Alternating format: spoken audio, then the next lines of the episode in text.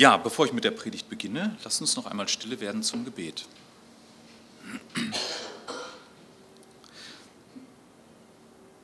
Herr, wir danken dir für dein Wort. Danke dafür, dass du es uns gegeben hast. Danke dafür, dass es nicht wie die Worte ist, die zum einen Ohr rein, zum anderen rausgehen, sondern dass sie unsere Herzen bewegen. Dass es ein Wort ist, das uns ähm, ja, verändert, an uns wirkt. Ein lebendiges Wort. Herr, und so bitte ich dich darum, entfalte du dieses Wort heute an unseren Herzen. Lass uns nicht träge sein zum Hören. Wir bitten dich darum, dass wir an den Stellen, wo wir es nötig haben, getröstet werden. Dass wir sehen, wie gut du es mit uns meinst und was für ein guter und gnädiger Gott du bist. Aber daher, da wo wir es brauchen, da ermahne du uns auch, denn du bist auch ein strenger Gott. Ein Gott, der die Dinge nicht auf die leichte Schulter nimmt und nicht oberflächlich die Dinge einfach wegwischt. Amen. Wir wollen in der Bergpredigt heute weitermachen, Kapitel Matthäus Kapitel 5, Vers 4. Und über die Bergpredigt, ähm, da ist sich die, ja, da, da, ist man sich nicht einig, so richtig, wie man die einordnet. Ähm, jetzt kann man von Gemeinde zu Gemeinde reisen und äh, vielleicht wird über die Bergpredigt gepredigt oder auch nicht. Und da gibt es unterschiedliche Ansichten über die Bergpredigt. Ich möchte mal ein paar herausgreifen, die besonders bekannt sind. Eine Sichtweise, die vor allen Dingen im letzten Jahrhundert besonders stark war und vor allen Dingen auch von sehr liberalen Theologen, die eigentlich mit dem ganzen Neuen Testament nichts anfangen können, war die, dass sie sagten, wir rupfen das Neue Testament, das braucht kein Mensch mehr, ja, das ist irgendwie ist das aus einem anderen Jahrhundert, das hat nichts mit unserer Realität zu tun. Diese ganzen Wundergeschichten und sowas, wer glaubt denn das so nach dem Motto? Aber die Bergpredigt, die ist wertvoll. Warum ist die wertvoll? Nach Ansicht dieser Leute, weil sie die Kraft hat, unsere Gesellschaft und die Welt, in der wir leben, zu verändern. Es ist eine gute Anleitung dafür, wie wir all die Probleme in unserer Zeit, in unserer Gesellschaft loswerden, wenn wir das als Maßstab nehmen. Also die ganzen Konflikte, die ganzen Ungleichheiten, die man so beobachtet, die wären alle nicht da, wenn wir uns nur alle strikt an die Bergpredigt halten würden. Da hat man so ein soziales Evangelium, ja, und man sagt jetzt, guck mal, da ist eine Anleitung, die Jesus hier gibt. So wird das Leben hier auf der Erde gut und richtig. So kriegen wir das Paradies hier alle hin. Das ist die eine extreme Sicht, die quasi sagt, Neues Testament, bleib mir damit, aber die Bergpredigt wollen wir doch behalten. Eine etwas frommer klingende, die man ähm, auch in einigen Gemeinden um uns herum nennt, ist, äh, kennt, ist die des sogenannten Dispensationalismus. Diese die haben die Ansicht, nun ja, die Worte Jesu, die hier stehen, die sind völlig aus der Zeit gefallen. Auf die müssen wir Christen nicht mehr achten. Wohlgemerkt, das sagen Leute, die sich selbst für fromm halten. Die sagen quasi Folgendes, alles, was vor Jesu Tod und Auferstehung gesagt wurde, ist alt. Braucht kein Mensch mehr, wir haben doch die Gnade. Wozu jetzt noch hier die Auslegung des Gesetzes, wie Jesus es macht? Das braucht doch keiner. Und so gehen sie darüber weg und sagen, braucht keiner, braucht man nicht lesen. Das sind so die beiden Extreme. Ne? Die einen, die sagen, ähm, Neues Testament weg, aber Bergpredigt behalten wir. Und die anderen sagen, naja, wir behalten bestimmte Dinge aus dem Neuen Testament, die Paulus gesagt hat und so. Aber alles, was Jesus vorher gesagt hat, das braucht keiner. Das sind so zwei Extrempositionen. Da gibt es noch die anderen, die sagen würden, naja, was Jesus hier tut, ist, das Gesetz, das doch ein bisschen altmodisch war, das hebt er jetzt auf ein neues Level. Ja, das entwickelt sich sozusagen. Das ist ein Fortschritt, den Jesus hier erreicht. All diese Dinge halten nicht wirklich stand. Was Jesus hier tut, ist, er zeigt, wie das Leben in Gottes Reich für die Nachfolger aussieht. Jesus legt die Gebote Gottes aus, so wie sie gemeint waren, schon immer. Und Gott hat an seinem Maßstab auch nichts geändert. Wenn ein Christ Jesus nachfolgt, dann ist hier dargelegt, wie das Leben aussehen soll. Und ja, wir werden daran scheitern. Das heißt aber nicht, dass es nicht gilt. Jesus beginnt diese Bergpredigt nicht mit Paragraph 1, 2, 3 und 4. Er setzt beim Charakter, beim Wesen eines Christen an. Und das tut er durch die sogenannten Seligpreisungen. Das sind Verheißungen. Nun, diese, diese Seligpreisung, ähm, die sprechen die Leute an, die in der Nachfolge sind und die an sich jetzt Eigenschaften beobachten, über die man sich vielleicht im ersten Moment gar nicht so freut. Und Jesus gibt diesen Leuten, die an sich Eigenschaften eben beobachten, Verheißungen. Die erste war, die steht in Kapitel 5, Vers 3 Matthäus, glückselig, die arm im Geist sind, denn ihrer ist das Reich der Himmel. Das haben wir letztes Mal betrachtet. Unser heutiger Text heißt so, glückselig die Trauernden oder Bekümmerten kann man auch sagen, denn sie werden getröstet werden. Nun, Trauer ist sicherlich eine Eigenschaft, die wir nicht gerne haben.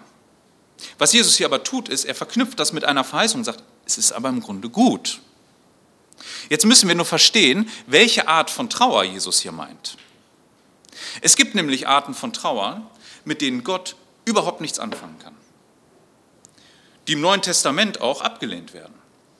Die sich mit der Nachfolge total widersprechen. Also die erste Frage, die wir beantworten müssen, wer ist denn hier eigentlich nicht gemeint? Nun, das können zum Beispiel die sein, die ständig in Trauer sind, weil ihre Erwartungen nicht erfüllt sind im Leben. Es gibt Leute, die haben ständig an alles und jeden wahnsinnig hohe Erwartungen. Die gehen mit einer Erwartungshaltung durchs Leben, bei den großen Dingen, an Ehepartner, an den Job, ja, an ihr Umfeld, die eigentlich keiner wirklich erfüllen kann. Und weil die keiner erfüllt, sind sie ständig traurig und beleidigt. Das ist bei den großen Dingen so, das ist aber auch bei manchen in den kleinsten Dingen so. Alle Situationen werden ständig mit Riesenerwartungen gefüllt. Das kann der Kauf eines neuen Haushaltsgerätes sein, wo man sagt, so, das wird ja wunderbar alles funktionieren. Und dann ist man doch wieder traurig und enttäuscht. Das kann auch sein, dass es einfach der Urlaub ist und man sagt, jetzt wird alles gut dieser Urlaub, der wird, den habe ich, der wird jetzt alles richten. Und dann gehen Dinge schief und dann ist man enttäuscht und traurig. Und das trägt man dann so vor sich hin. Ja, dieses Selbstmitleid und diese Trauer meint Jesus hier nicht. Es ist auch nicht die Trauer, die aus einer Selbstsucht kommt. Es gibt Menschen, die ständig erwarten, im Mittelpunkt zu stehen und ständig nach Aufmerksamkeit lechzen. Und wenn die Mitmenschen das nicht erfüllen, dann zeigen sie denen das. Dann zeigen sie das durch Enttäuschung und Trauer. Auch die sind nicht gemeint. Das widerspricht sich mit der Nachfolge, die von uns Selbstverleugnung erwartet. Es sind auch nicht die Nörgler, nicht die, die ständig traurig sind, weil alles irgendwie nicht so hinhaut. Die ständig irgendwo das, ähm, ja, das Haar in der Suppe suchen und wenn sie es denn gefunden haben, das an allen zeigen, indem sie ihre Trauer vor sich hertragen. Es sind auch nicht die Verbitterten. Die, die quasi immer im Rückspiegel des Lebens gucken und sagen, oh, das ist alles schiefgegangen. Meine Kindheit lief nicht so, wie, sie, wie ich sie erwartet habe. Meine Mitmenschen haben mich schlecht behandelt. Alles und jeder ist gegen mich. Ja, das Schicksal spielt nicht so mit oder wie sie es auch immer nennen. Das, alle haben sich gegen mich verschworen. Ich habe ständig Pech. Ja, und Gott interessiert sich auch nicht für mich. Auch die sind nicht gemeint. Die, die mit dieser Verbitterung und Trauer durchs Leben gehen. Es sind auch nicht die Feiglinge und die Kleinmütigen. Die, die quasi immer in ständiger Angst leben vor dem Morgen. Die sich ständig mit Sorgen beladen und deshalb in Trauer durch diese Welt rennen. Die ständig traurig reingucken, weil ja sowieso alles blöd ist und schlecht wird die immer diesen Satz vor sich hertragen, das hat doch hier alles eh keinen Sinn und deswegen traurig sind. Alle diese Leute hat Jesus nicht im Blick, die mit den zu hohen Erwartungen, die sich selbst in den Mittelpunkt sehen und enttäuscht werden, die Nörgler, die Verbitterten, die Feiglinge und die Kleinmütigen. Die sind es nicht. Sie sind es nicht, denen Jesus hier den Trost zuspricht. Nun, wer ist dann gemeint? Und woher kann man das denn wissen? Nun, es sind die gemeint, die unmittelbar aus dem Kontext folgen. Also quasi aus dem Vers davor, den müssen wir uns nur noch einmal vor Augen führen. Dort sagte Jesus doch, glückselig die geistlich Armen. Und da haben wir festgestellt, das sind die Leute, die wissen, ich habe nichts vor Gott. Ich stehe mit leeren Händen da. Diese Leute, die diese Haltung, die, die das durch den Glauben entdeckt haben, dass sie vor Gott nicht bestehen können und völlig arm da sind, die hat er im Blick. Und was entspringt aus dieser Haltung? Wenn ich das einmal verstanden habe, dann frage ich, warum habe ich denn eigentlich nichts? Ja, weil die Sünde da ist im Leben. Weil ich ein Mensch bin, der nicht an Gottes Maßstäbe rankommt. Und dann kommen wir dem auch nahe, was das Neue Testament hier meint. Trauer haben wir nicht aufgrund unserer äußeren Umstände, sondern wegen der Sünde. Und da kann man drei Dinge sehen, auf die ich in der Predigt eingehen will. Drei Dinge in Bezug auf die Sünde. Die Sünde ist es, über die wir trauern. Sie ist unser Anstoß und nicht die Erwartungen, die nicht erfüllt wurden. Das Erste, was wir beobachten, sind, ist die Sünde im eigenen Leben. Viele Menschen haben eine viel zu positive Sicht, auch Christen, auf den Menschen. Da hoffe ich, äh, zertrümmert Gott die heute. Ich hoffe, dass Gottes Wort heute diese falsche Sicht, die viel zu positive Sicht, durch sein Wort zertrümmert. Ich möchte drei Stellen gleich nennen. Die Sünde ist nicht irgendein Makel, irgendein, irgendwas im Leben, eine Charaktereigenschaft, die man nur mit einer Menge Anstrengung irgendwie wegtherapieren könnte. Sünde ist so tief in uns allen verwurzelt, dass es Teil unseres ganzen Wesens ist. Unseres Ganzen. Es ist nicht einfach so, dass wir sagen, naja, das ist so irgendein Makel, das wir da vor uns hertragen. Das ganze Alte Testament ist doch eigentlich eine komplette Bankrotterklärung des Menschen. Der Mensch kriegt die Sünde doch an keiner Stelle in den Griff. Egal wie sehr Gott appelliert und egal wie sehr Gott hingeht und sagt, das ist nicht richtig, das ist gegen mein Wort. Was ist die Reaktion? Nicht, ach ja, stimmt, hast du recht, sondern bleib mir mit der Botschaft und der Prophet geht oft sogar drauf. So sehr ist die Sünde in uns verwurzelt, dass wir daran festhalten, weil es uns dabei an den Kragen geht, in unserem ganzen Wesen. Und da stehen die Menschen im Alten Testament nur stellvertretend für. Da wollen wir uns gar nicht reinreden lassen von Gott. Selbst wenn er mit Gericht kommt, stehen die Leute da noch und sagen dann lieber das Gericht, als das einzusehen und schütten sich oft noch mehr Grund drauf, dass Gott sie richtet. Ja, die Bibel dokumentiert das von den ersten Seiten an. Eine Stelle, wo Gott das so klar ausspricht, ist in 1. Mose 6, Vers 5. Da bewertet er den Menschen ganz am Anfang. Die Menschheit ist, ja, von den Jahren ist sie alt, aber es sind noch nicht viele Generationen über diese Erde gegangen.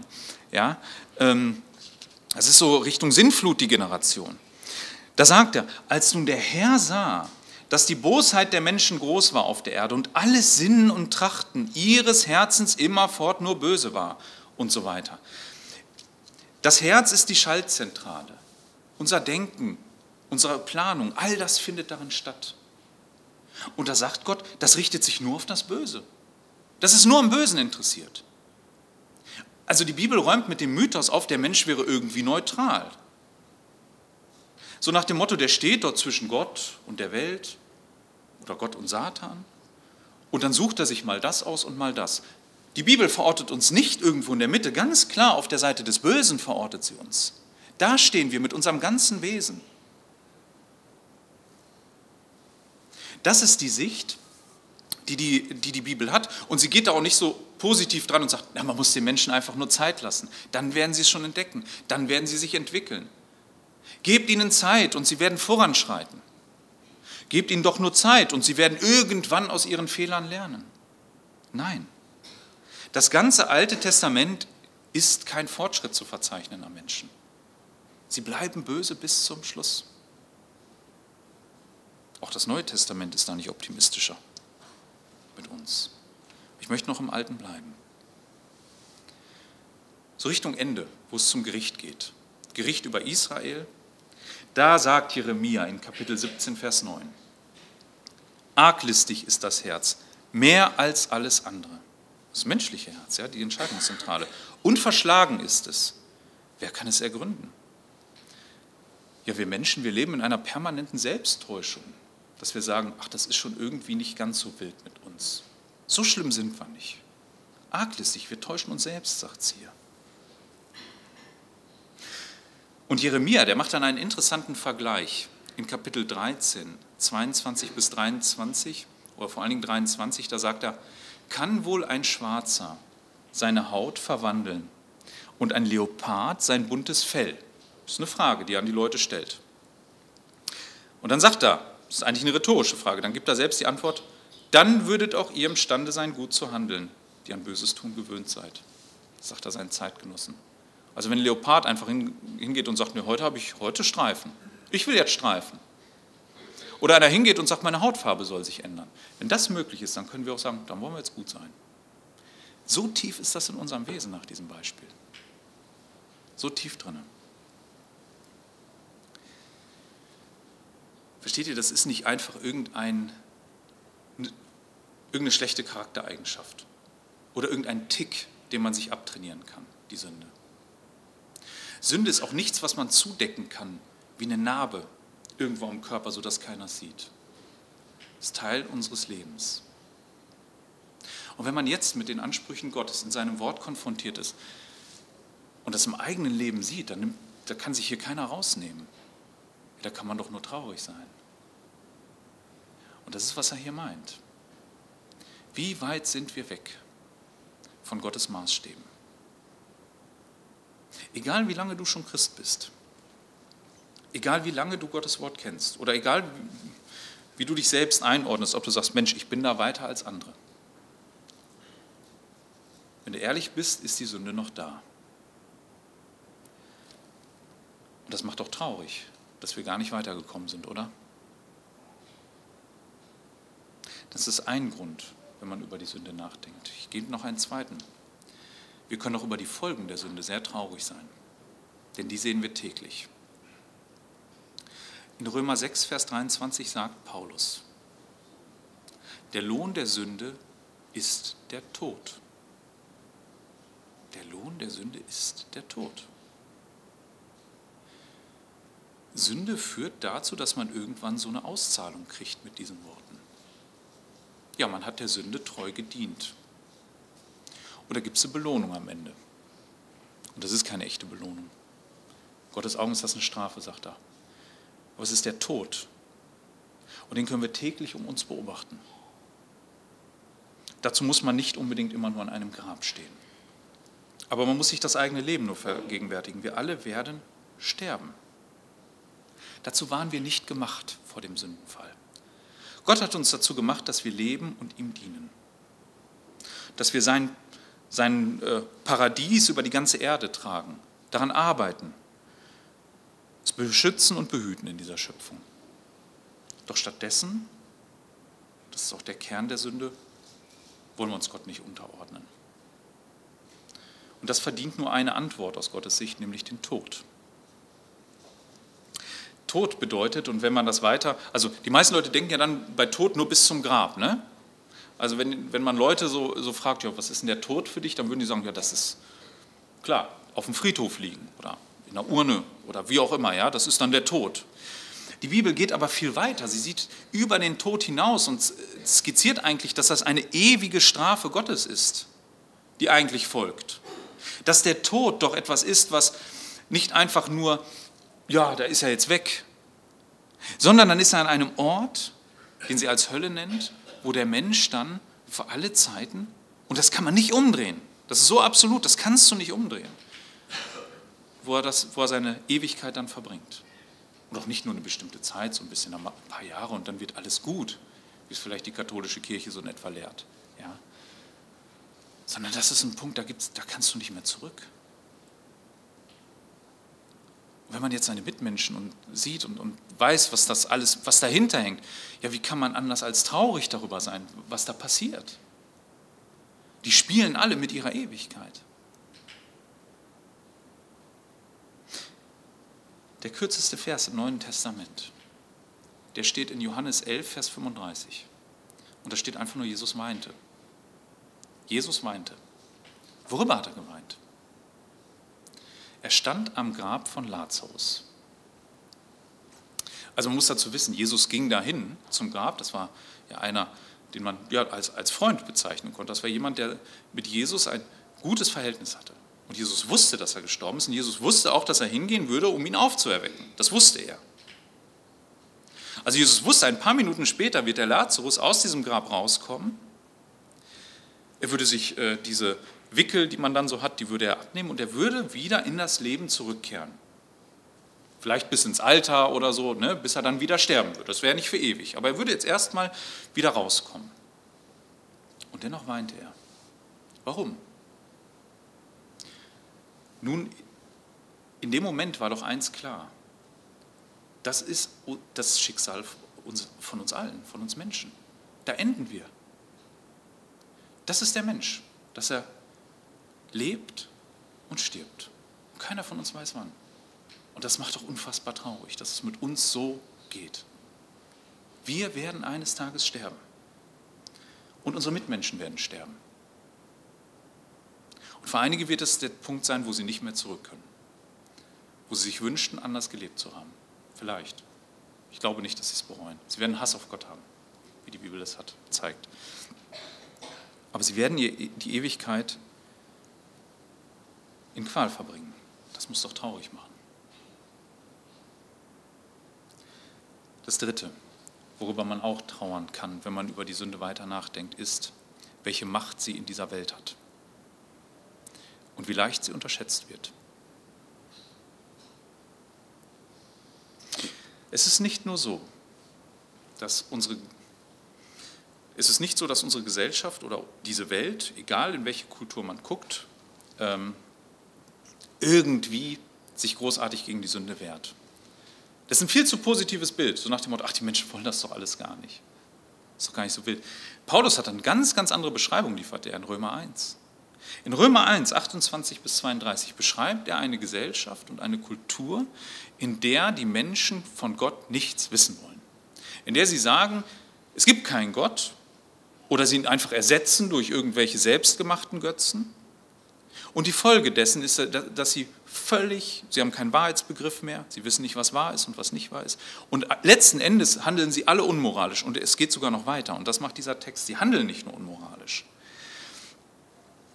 Hier steht, und weil sie es ablehnten, also Römer 1, 28 bis 32, und weil sie es ablehnten, Gott in rechter Erkenntnis festzuhalten, hat Gott sie in einen, eine verworfene Sinnesweise versinken lassen. Ja, sie, sie, sie denken falsch und handeln falsch, so dass sie alle Unge Ungebühr verüben. Sie sind erfüllt mit jeglicher Ungerechtigkeit, Schlechtigkeit, Habgier, Bosheit, voll von Neid, Mordlust, Streitsucht, Arglist und Niedertracht. Sie verbreiten üble Nachrede, Verleumder, Gottesfeinde, Gewalttätige, Hochmütige, Prahler, erfinderisch im Bösen, ungehorsam gegen die Eltern, unverständig, treulos, ohne Liebe und Erbarmen. Sie kennen zwar die göttliche Rechtsordnung genau, dass wer derartiges verübt, den Tod verdient, tun es aber trotzdem nicht nur selbst, und jetzt kommt's, sondern spenden auch noch denen Beifall, die solche Dinge verüben. Also letzten Endes geht er auf den Punkt und sagt, nicht nur, dass die Leute das einfach so machen, die haben auch noch Gefallen daran, dass andere das tun. Die freuen sich, wenn sie das bei anderen sehen. Und ich glaube, da muss man gar nicht so weit gucken in unserer Gesellschaft und unserer Kultur, wie sehr die Sünde doch in der Öffentlichkeit Applaus erfährt. Und das, was Gott hasst, total im Mittelpunkt steht und die Leute sich auch noch darüber freuen und dafür streiten, dass es auch noch so weitergeht. Heute beginnt ja die Fußball-WM. Ja, irgendwie überraschend so im November, dass eine Fußball-WM stattfindet für den einen oder anderen. Aber das Einzige, was man doch in den letzten Wochen und Monaten Tag aus, Tag eingelesen hat, sind irgendwelche Diskussionen über Regenbogenbinden. Aber wofür das steht, ist Gott ein absolutes Groll. Das ist furchtbar. Es steht für all das, was Gott hasst. Und es wird beklatscht. Dafür werden Paraden veranstaltet. Köln und sonst wo stehen die Leute an den Straßen und freuen sich darüber, dass dass Leute so ganz gegen Gottes Gebote handeln. Das bekommt Aufmerksamkeit, sogar eine positive Berichterstattung. Und die, die dann sagen, das ist aber nicht richtig, die, die werden ins Abseits oder als Spinner bezeichnet. Ne? Es ist ja nur ein Beispiel. Es geht ja noch weiter. Unsere Gesellschaft hat die Ehe absolut abgewertet, etwas, was Gott eingeführt hat. Und es bekommt Applaus, wenn man da ein neues Konzept draus macht, wie eine offene Ehe, wo dann die Partner, Partner im ständigen Ehebruch leben. Man kann aber auch noch weitergehen. Es gibt Leute, die sind stolz darauf, ähm, wie sie mit Dreistigkeit und Lüge es nach oben schaffen. Ja, und es gibt sogar in unserer Gesellschaft die Tendenz, dass man das gar nicht mehr so schlimm findet. Aktuell haben wir zum Beispiel in Berlin eine Oberbürgermeisterin, die ihren Doktortitel erschwindelt hat. Und das weiß jeder und das weiß sie auch. Und trotzdem ist sie Oberbürgermeisterin geworden. Jetzt kann man sagen, ach, reg dich doch nicht auf, das ist doch. Aber das beschreibt, wie weit die Sünde doch fortgeschritten ist. Und das muss doch traurig machen, wenn wir das sehen, weil wir wissen, was es für Früchte trägt.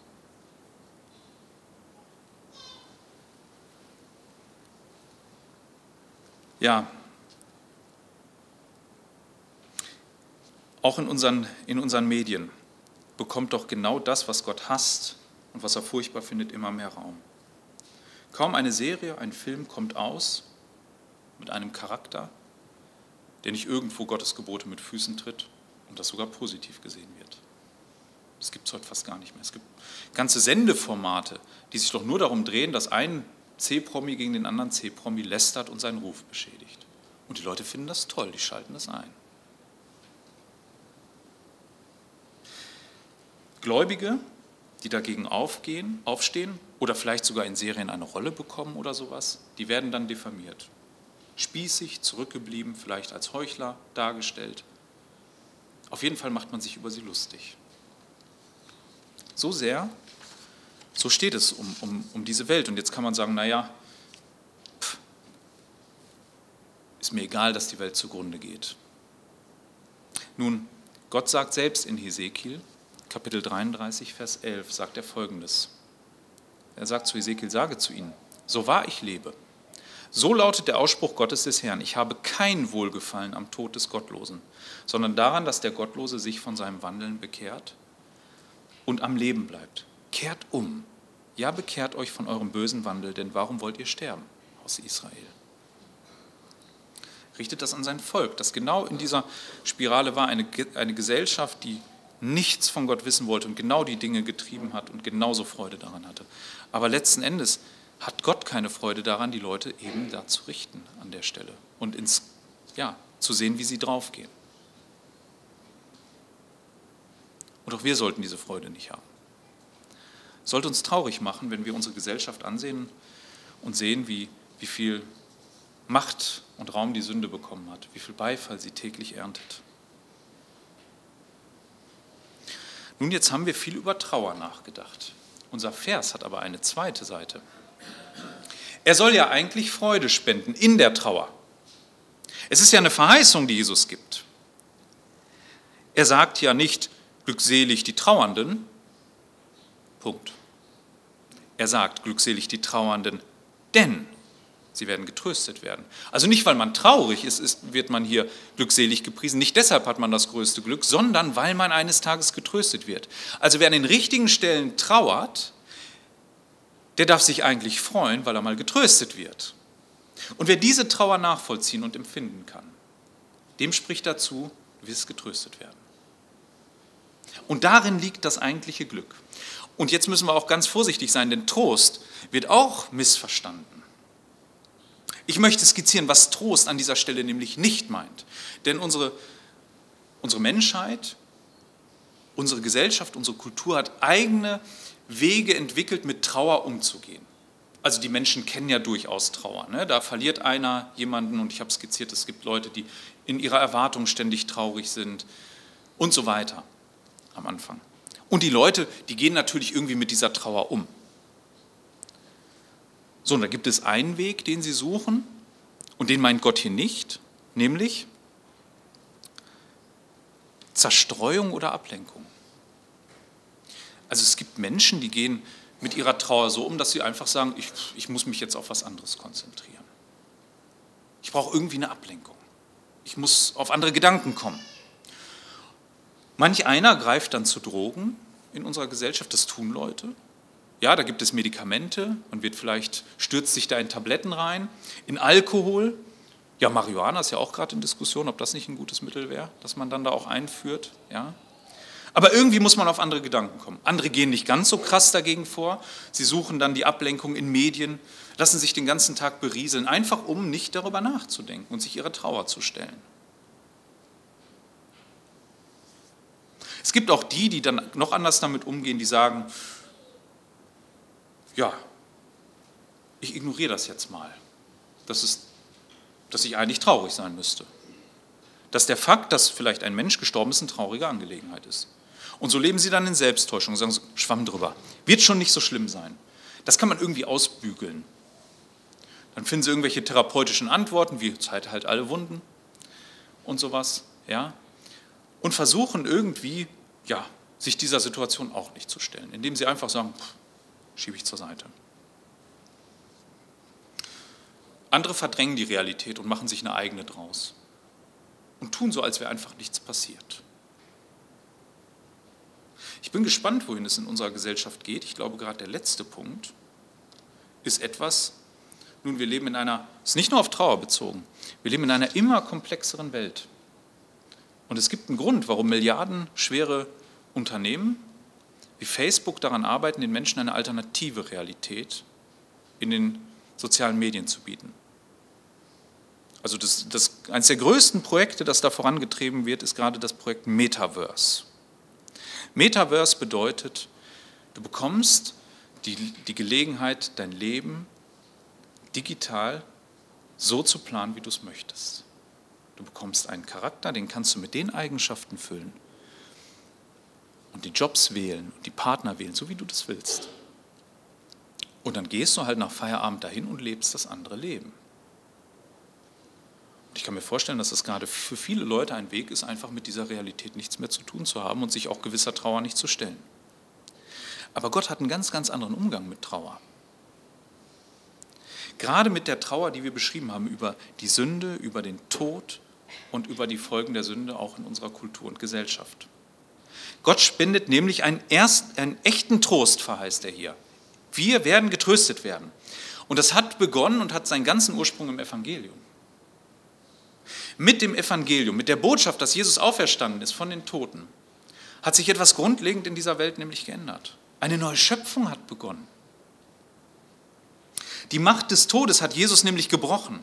Er, der nämlich keine Sünde hatte, wir erkennen an Jesu Leben nämlich nirgendwo, dass er über seine eigene Sünde trauert. Paulus, der trauert darüber, was er an Sünde getan hat. Das sehen, das äh, sehen wir immer wieder. Er, ja, er hat darunter gelitten, was er getan hat. Er leidet auch, er hat auch, ist auch traurig über den Tod und all diese Dinge bei Paulus. Und bei Jesus sehen wir auch über den Tod und über die anderen Folgen. Da trauert er, aber über die eigene Sünde nicht, weil er nämlich sündlos war. Und deshalb konnte der Tod ihn nicht halten. Deshalb musste er auferstehen. Und deswegen hat er den Tod auch gebrochen. Und nun passiert etwas, als Christen sind wir nicht nur da und sagen, ja, ich sehe die Sünde nur in meinem Leben. Das ist, wenn wir uns selbst betrachten. Wir haben aber eine neue Identität gleichzeitig mitbekommen. Und die stehen jetzt beide in unserem Leben. Betrachten wir uns, ja, da können wir trauern mit der Sünde, wenn wir nur auf, uns, auf unserer menschlichen Ebene bleiben. Aber wir sind doch in Christus, wenn wir glauben. Und das bedeutet nichts anderes als, dass das, was Jesus getan hat, uns zugerechnet wird. Wir sind gerecht gleichzeitig. Luther sagte, wir sind gleichzeitig Gerechte und Sünder. Justus et peccator. Gerecht und Sünder gleichzeitig. Das eine macht uns wahnsinnig traurig, dass wir Sünder sind. Dass wir aber Gerechte sind, ist doch ein wahrer Grund zur Freude und ein Grund des Trostes. Dass der Tod nämlich nicht das letzte Wort hat in unserem Leben. Dass die Sünde eben nicht die stärkste Kraft mehr in unserem Leben ist, die bestimmt, wo wir hingehen, sondern Christus es ist, der das bestimmt. Das ist es doch. Und in diesem Spannungsfeld leben wir. Und wir werden immer, solange wir leben als Christen, werden wir immer diesen Aspekt der Trauer begleitet mit dem Trost haben. Aber eines Tages wird es nur noch den Trost geben. Dann wird die Trauer beseitigt sein. Christus hat doch verheißen, dass er wiederkommt. Und er wird eine neue Welt aufrichten. Eine Welt, in der es dann keine Sünde mehr gibt. Eine Welt, in der es dann auch keinen Tod mehr gibt. Und auch keine Gesellschaft mehr, also kein Mensch da sein wird, der noch Sünde begeht, über die wir irgendwie traurig sein müssten. Das alles wird dann vorbei sein. Es wird beendet sein. Und in den letzten Zeilen des Neuen Testaments mit, da wird diese Welt nämlich genauso beschrieben. In Offenbarung 21, 3 bis 4. Dort sagt Johannes, dabei hörte ich eine laute Stimme aus dem Himmel rufen, siehe da, die Hütte Gottes ist bei den Menschen. Und er wird bei ihnen wohnen und sie werden sein Volk sein. Ja, Gott selbst wird unter ihnen sein und alle Tränen aus ihren Augen abwischen. Und der Tod wird nicht mehr sein und keine Trauer, kein Klagegeschrei und kein Schmerz wird mehr sein, denn das Erste ist vergangen. Heute hat der Trost schon begonnen für jeden, der an das Evangelium glaubt. Er darf sich damit trösten lassen, dass er ein Gerechter ist und dass die Sünde eben nicht das letzte Wort über ihn hat, obwohl sie noch da ist und wenn er sie sieht, sicher ein tiefer Trauer darüber ist. Aber er darf sich gleichzeitig trösten lassen und darf wissen, dass eines Tages nur noch Freude da sein wird. Alle Tränen, alles wird abgewischt, weil weder Sünde noch Tod da ist. Gott verheißt denen, die hier auf der Erde, im Hier und Jetzt, diese Trauer nachvollziehen können, dass sie wirklich vollkommen getröstet werden. Einige suchen den Trost schon heute vollkommen. Es gibt auch unter Christen Realitätsverdränger. Die glauben, Sünde ist kein Thema mehr. Mit fortschreitendem Alter oder fortschreitendem Glaubensleben. Es gibt sogar Leute, die lehren das, dass ein Christ sündlos sein kann. Wie oft sind Leute schon peinlichst entlarvt worden, die gesagt haben, dass sie keine Sünde seit Jahren mehr getan haben? Und am Ende konnte man doch sehen, dass Sünde noch da war. Nein, wir müssen uns hier nicht in Täuschung, Selbsttäuschung oder Realitätsflucht oder was auch immer diese Welt für Mechanismen entwickelt hat, darin müssen wir uns nicht fliehen. Sondern wir dürfen die Realität anerkennen. Ja, da ist Sünde, aber es ist gleichzeitig auch Gerechtigkeit, die durch Christus uns zugerechnet wird, da. Daran dürfen wir uns festhalten. Das Trösten hat angefangen im Evangelium. Und es wird vollkommen sein in der neuen Welt. Bis es soweit ist, ja, bis es soweit ist, werden wir immer wieder in die Trauer fallen über unsere eigene Schuld, über die Folgen der Sünde, den Tod. Wir werden auch traurig sein, wenn wir sehen, wie Menschen vor die Hunde gehen und da sogar feiern was sie Böses tun. Und sogar Freude daran haben. Darüber werden wir traurig sein, bis zum Ende. Aber dann, wenn das alles nicht mehr ist, dann dürfen wir uns vollkommen freuen und getröstet sein. Amen. Lass uns noch beten.